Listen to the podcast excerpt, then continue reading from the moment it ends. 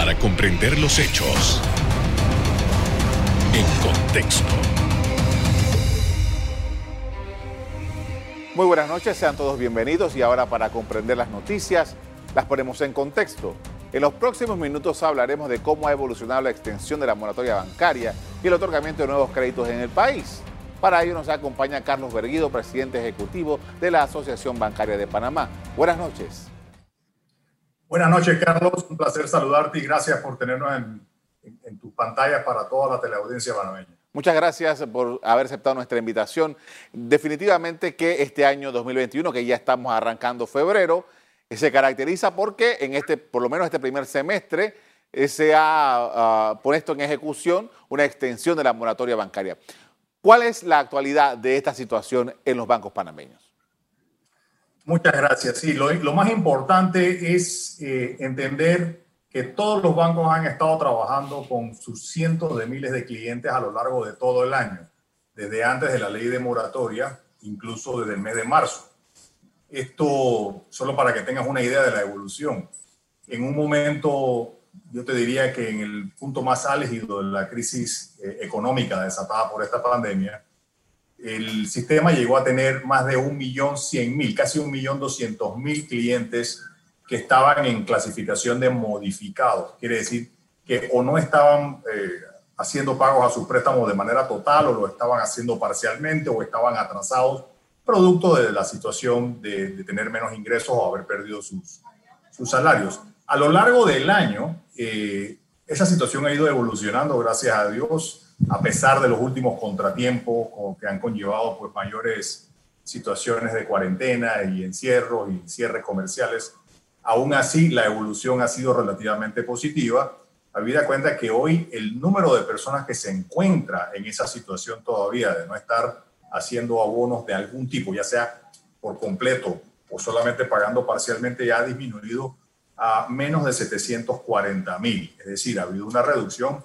de aproximadamente el 30 y 31, 32% desde el pico de la crisis. Eso es una evolución correcta y es muestra de que los cientos de miles de clientes con los 41 bancos de licencia general que operan en el país están en la capacidad y lo están haciendo de modo masivo, atendiendo a cada, uno de sus clientes, averiguando cuál es su real situación y tratando de buscar soluciones que se que se adecúen a esa nueva capacidad de pago de algunos de, de las personas afectadas eh, y, se está haciendo con mucho éxito. Una reducción de 30% en este año es, es la mejor muestra de eso. No, definitivamente. ¿Y a qué se atribuye? Ustedes han podido asociar de que este grupo de personas eh, importantes, cientos de miles de personas, han recuperado sus empleos, han recuperado su actividad económica. ¿Qué es la información que tienen sobre eso?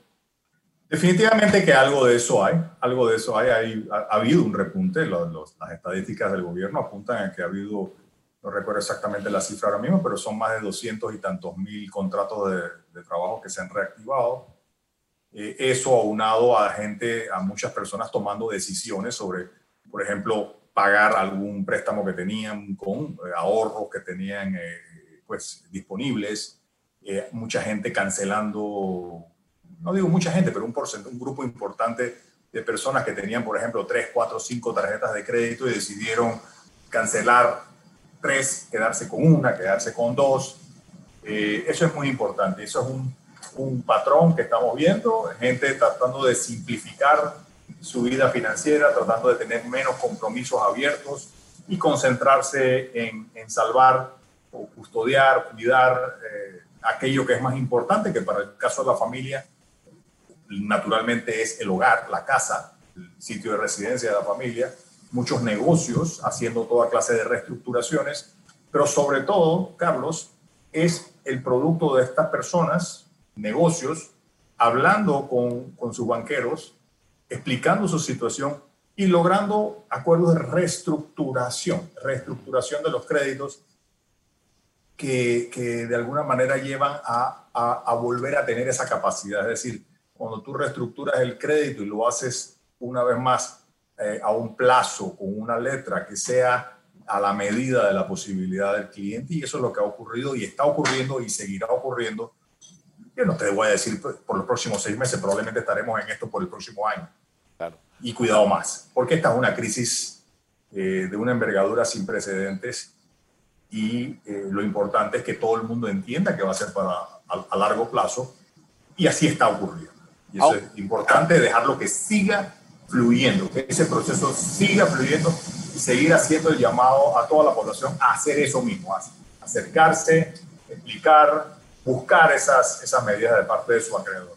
Ahora, y esto se refleja en las estadísticas. Por ejemplo, yo veía hace un par de semanas una noticia sobre la APC que decía que más o menos la, la morosidad en el sistema estaba dentro de márgenes razonables, ¿no?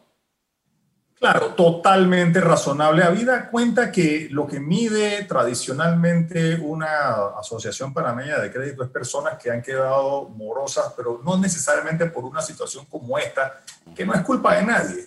O sea, esto no se trata de clientes que dejaron de pagar sus préstamos porque se volvieron malapaga o malos administradores de sus cuentas o se volvieron olvidadizos. No, esto es una, esto es una hecatombe universal que nos ha pegado a todos y nos ha obligado a racionalizar para poder vivir, para poder conservar nuestras cosas más fáciles, más, eh, más esenciales, ¿no? El alimento. Entonces, naturalmente esto ha obligado a, personas a poder a entrar en una situación de suspensión o de buscar una reestructuración, pero para nada tiene que ver con eh, un historial de crédito negativo o una actitud de morosidad.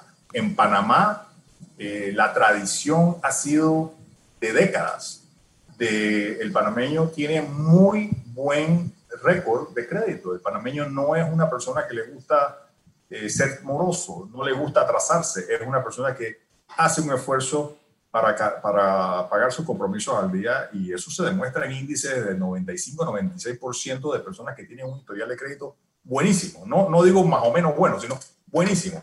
la, la, minoría abrumadora es aquella que ha entrado en situaciones ya de, de un crédito con una referencia negativa o más allá. Con esto vamos a hacer una primera pausa para comerciales. Al regreso seguimos hablando con Carlos Berguido, presidente ejecutivo de la Asociación Bancaria de Panamá. Ya regresamos.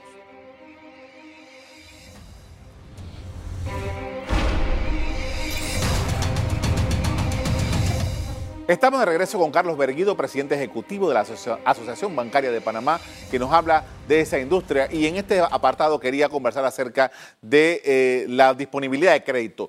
Se había dicho desde un principio el año pasado, cuando todo esto estalló, que la banca iba a ser puntual, iba a ser eh, fundamental para la reactivación económica. Desafortunadamente esto se ha prolongado muchísimo más tiempo de lo que nadie se hubiese imaginado. Ya dentro de poco vamos a cumplir 11 meses en esta situación. Pero, ¿cuál es la situación del crédito nuevo? Las empresas, los pequeños empresarios, las personas buscando créditos que le permitan desarrollarse de aquí en adelante. Gracias, Carlos. Por supuesto, claro que sí. Eh, crédito nuevo existe eh, y de hecho los bancos tienen los recursos, tienen recursos para prestar. La liquidez del sistema ha aumentado casi 6, 7 puntos porcentuales desde que comenzó la crisis. El nivel de depósitos también ha aumentado en el sistema. El problema que estamos enfrentando ahora mismo es que a pesar de que hay, hay disponibilidad para prestar, lo que hay producto de esta crisis económica tan prolongada y los cierres comerciales y los cierres de negocios, es que la capacidad de endeudamiento se ha visto limitada. ¿Por qué? Porque la demanda, lo que, lo que se llama en la banca la demanda calificada. Los banqueros usualmente eh, tienen ciertas reglas para prestar, para otorgar un préstamo, que pasan por indagar a profundidad la capacidad que la persona que pide el préstamo va a tener para repagar puntualmente su obligación.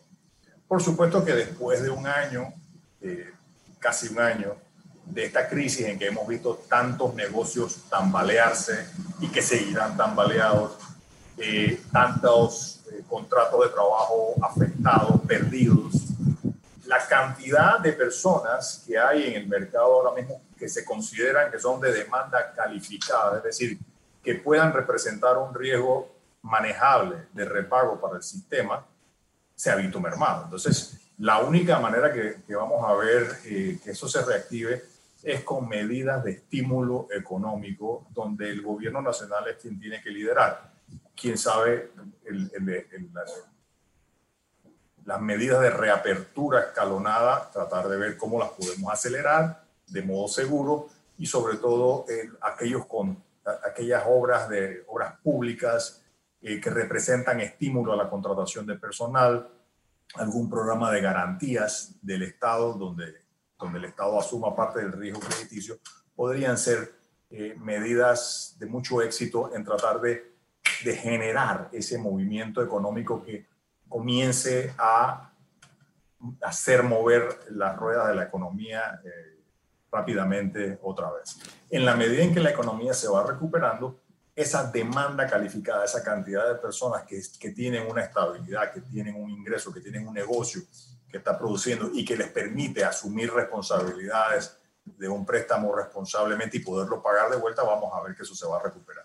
La disponibilidad está. Lo que tenemos es que ver cómo hacemos para que la demanda calificada en el sistema vuelva a crecer y ahí eh, los bancos pueden hacer una parte, pero necesitamos el liderazgo del gobierno nacional en ese caso. ¿Y, cómo están haciendo? Estaba leyendo un artículo que decía que más o menos la liquidez del sistema, que es una liquidez muy buena, 67%, creo que me parece que fue lo que leí, eh, es, mucho dinero lo que tienen los bancos y que necesitan colocarlo de alguna manera, que es parte del negocio. Usted, claro, se está colocando, o sea, ojo, hay que, hay que entender que no es que no se está colocando, se está colocando, pero claro, la prioridad del sistema yo te diría que va enfocada en quizás dos segmentos más importantes. Lo primero es los clientes actuales en el sector comercial, sobre todo en el sector empresarial, llámese fábricas, hoteles, restaurantes, hay una gran cantidad de servicios que, que son clientes de los bancos actualmente y que van a necesitar créditos nuevos para poder recuperarse y para poderse mantener a flote. Hay mucho ocurriendo en ese, en ese segmento. Eh, y por otro lado, eh, obviamente aquel cliente que, o aquel segmento de la economía que ha tenido la gran fortuna de salir relativamente ileso de, la, de esta situación, pues tienen acceso al crédito, no hay la menor duda. Hay, se están financiando casas, se están financiando carros, se está financiando al comercio, se sigue prestando a través de tarjeta de crédito. No es que no, lo que ha habido es una reducción, claro. Lo que ha habido es una reducción en el otorgamiento de crédito nuevo, pero tiene una, yo creo que es una explicación tremendamente lógica y, conocida por la población. En una situación de crisis económica tan dura como la que estamos atravesando, es lógico que los bancos sean mucho más prudentes de lo que son normalmente, porque la primera responsabilidad que tiene el banco, acordémonos siempre, es prestar, pero prestar de modo que se garantice el retorno de ese, de ese préstamo para poder hacerle frente a los depósitos de los, de los depositantes. Recordemos que el dinero que prestan los bancos no pertenece a los bancos, el dinero que prestan los bancos pertenece abrumadoramente a los depositantes del sistema. Los casi 5 millones de cuentavientes que hay en Panamá, que son los que ponen el dinero en los bancos y ese es el dinero que se presta. Entonces, en una situación como esta, no podemos pensar que estamos en una situación de, de crecimiento económico con mucho mucha holgura, sino que hay que ser mucho más precavidos y eso es natural. Eso es natural. Por eso digo, a medida que esa economía vaya siendo objeto de ese estímulo, yo lo veo mucho por el lado del gobierno, como ha ocurrido en muchos otros países.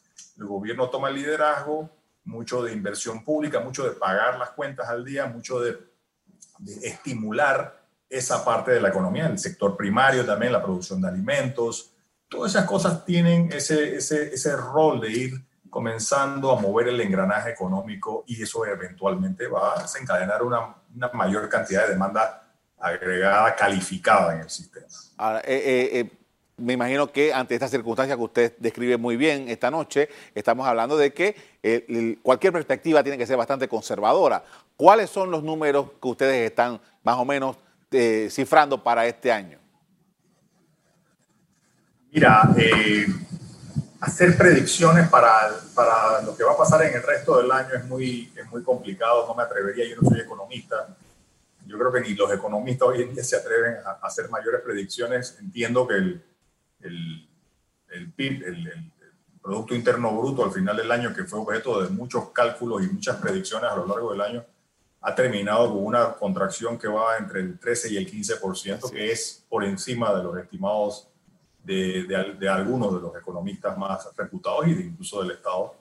Eh, el año nuevo no ha comenzado de la manera más eh, auguriosa, pues este, esta, segundo, esta segunda ola de contagios ha llevado al gobierno a, decretar estas medidas de, cierre económico otra vez, lo cual de alguna manera atrasa, atrasa ese proceso de recuperación económica. Por otro lado, tener la esperanza de las vacunas finalmente llegando a Panamá de forma masiva, entiendo que la farmacéutica AstraZeneca ya avisó que a partir de la segunda quincena de febrero vamos a estar recibiendo no sé cuántos cientos de miles de, dosis, aunado a, la segunda entrega de Pfizer, pues eso son noticias que nos permiten ser un poquito más optimistas. Pues estamos viendo la luz al final del túnel y a, la medida en que esas vacunas puedan ser distribuidas, lograremos eh, adquirir esa inmunidad tan importante para que todos nos sintamos nuevamente a gusto y que el gobierno sienta ya la, la, tranquilidad de, de, volver a, a permitir eh, una vida un poco más acercada a lo normal. ¿no? Pero predecir ahora mismo cómo va a estar el año, eh, no me atrevo. No me atrevo porque estoy seguro que me voy a equivocar. Así que mejor no lo hago. Con esto vamos a hacer una segunda pausa para comerciales. Al regreso seguimos en el análisis del rumbo de la actividad bancaria en el país y la situación de los clientes del sistema. Ya volvemos.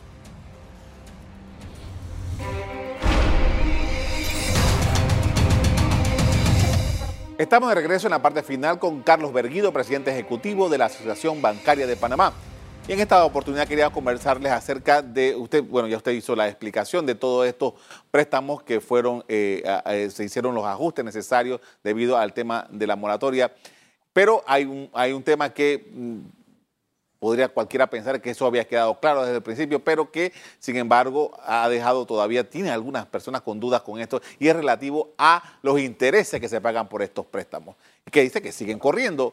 ¿Cuál es la figura? ¿Cómo se modifica esto? ¿Y cuál es el, flujo que tiene el tema del interés bancario? Claro, recordemos que el interés, el interés eh, no es otra cosa que el precio que, cobra un, comerciante por su producto o el honorario que cobra un profesional por, por atender a una persona en su despacho o en su clínica. El interés es eso, es el, es el, es el precio que se cobra a los clientes por el uso del dinero y de los servicios bancarios. Los intereses son la fuente de ingreso para los bancos. De esa fuente de ingreso se paga el costo más importante que tienen los bancos, que es los intereses que hay que pagarle a los depositantes, que son los que tienen el dinero eh, depositado en los bancos y es el dinero que se utiliza. Eh, también se utilizan los intereses para pagar los salarios de todos los empleados que han estado trabajando a lo largo de la, de la pandemia, para pagar los alquileres, para pagar la propaganda, para pagar todos los la larga lista de proveedores que tiene una institución complicada como en un banco, para pagar los sistemas de computadora, para pagar los sistemas de pago tan novedosos que hemos estado utilizando, para pagar las inversiones, para pagar las, las inspecciones que hace la superintendencia de banco, para ver que todo esté en orden. Entonces, si un banco no cobra intereses, simplemente desaparece, no dura, no es sostenible. Es como pedirle a un comerciante que, a un supermercado que no cobre por la mercancía que vende, o pedirle a un médico que no cobre su salario por la atención que da.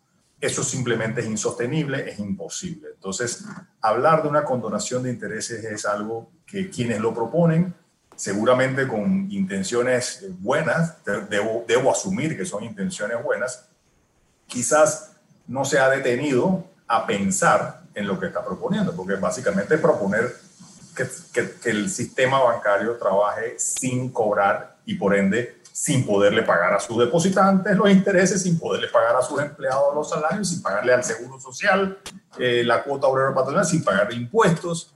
Entonces es, es imposible.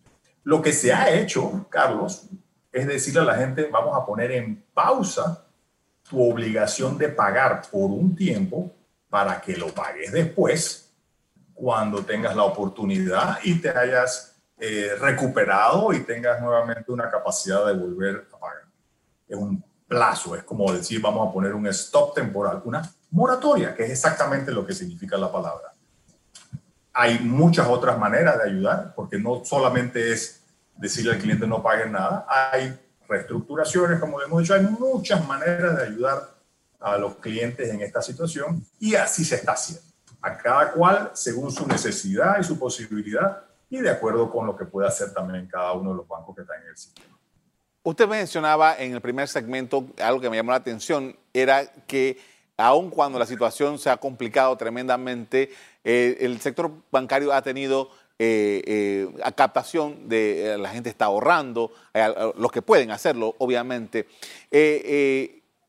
¿Cuál ha sido la relación? Porque cualquiera pensaría que en una situación como esta, las personas que lo necesiten van a sacar dinero de sus cuentas que tienen. ¿Cuál ha sido la relación esta de lo que eh, eh, ha significado los clientes de los bancos que por un lado están sacando dinero porque lo necesitan y por otro lado los que están eh, ingresando dinero a sus cuentas de ahorro o corriente, como sea el caso? Cómo no, la situación, mira, hay más de casi, casi 5 millones de depositantes en el sistema. Algunos han experimentado reducción en sus saldos, otros han aumentado. ¿Qué hemos detectado nosotros en la asociación bancaria que, está, que es lo que ha sustentado el aumento en el nivel de depósitos en el, en el sistema? Es muy sencillo. Yo te diría que lo primero es, por más que la familia panameña está atravesando una situación de carestía, eso nos ha hecho también más conservadores, mucho más precavidos a la hora de gastar. Somos menos gastadores, estamos conservando lo que tenemos. ¿Y dónde lo conservamos? No lo, no lo guardamos en almohada, lo guardamos en nuestra cuenta bancaria. Segundo, ha habido un aumento impresionante de nuevas cuentas bancarias. Gente que hace un año no tenían una cuenta bancaria y que de repente le pagaban su, quincena en un cheque, iban al banco, lo, lo cobraban hoy en día tienen una cuenta bancaria que facilita el pago por medio electrónico. Hay cientos de miles de cuentas nuevas en el sistema, de pequeños saldos, son saldos que no son saldos enormes, pero eso no existía antes. Pero todo eso va dando una explicación del aumento. Un tercer factor, yo te diría que es Panamá no es la primera crisis esta que, demuestra ser un puerto seguro para los depositantes de otros países. Eh, es decir, todos estamos claros que Panamá está en crisis, pero si tú vivieras en países de la región, eh, en Latinoamérica, en Centroamérica, quizás verías a Panamá como un lugar eh, muy seguro, como ha pasado en ocasiones anteriores. También ha habido ese, ese aumento, no es enorme, pero es importante, significativo de depósitos de personas extranjeras que han pensado en Panamá como un puerto seguro, como tradicionalmente lo ha sido. ¿Por qué? Porque es un sistema dolarizado, es un sistema que no tiene inflación, es un sistema que tenía una, ha disfrutado de una estabilidad política, social relativamente alta en comparación con algunos otros sistemas y ha tenido un sistema bancario de, muy respetado. O sea, el sistema bancario panameño es respetado, es calificado como uno de los mejores del mundo, aún hoy en la pandemia. O sea, sobre todo ahora se ve mucho mejor en comparación de los sistemas de algunos países vecinos.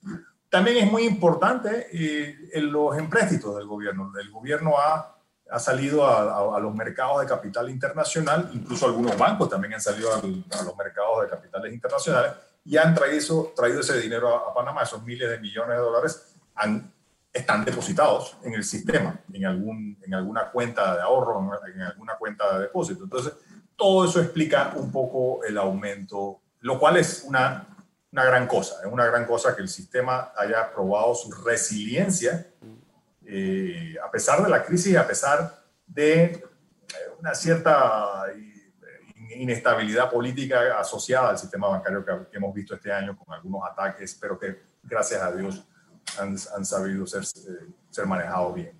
Quiero volver al punto 2 que usted acaba de mencionar y es el, sistema este de pequeños ahorros que se circulan de manera electrónica. Hay, por lo menos que yo sepa dos bancos que están como liderando esto, dos bancos panameños en, todo el país. Y quería saber, eh, eh, me, imagino que esto debe ser una apuesta de una estrategia para llegar a ciertos segmentos de la población. Eh, y quisiera saber, ¿a qué está apostando la banca panameña con ese tipo de mecanismo? La primera apuesta es servicio. El mundo entero está migrando hacia cada vez más la banca a través de soluciones tecnológicas que eviten el método tradicional que cuesta tiempo, trabajo y, ha quedado anticuado, ¿no? ¿Quién, va a sucursales bancarias ya? La, la, reducción ha sido dramática. Entonces, la primera apuesta es, es el servicio al cliente, porque estamos en un sistema, y en una economía que es extremadamente competitiva. Entonces, el que, el que pega primero con un mejor servicio logra captar esa fidelidad, ese, ese bienestar del cliente y, lo captura, ¿no? Por supuesto que todos tenemos claro también eh, que la única manera de lograr una mayor bancarización, una mayor penetración de los servicios financieros en la población, incluyendo la población que tradicionalmente menos servida se encuentra, que es la población de clase media baja, clase baja, clase personas que viven en poblaciones apartadas. En realidad, la única manera de, que eso sea viable es a través de sistemas electrónicos, como lo hemos visto este año.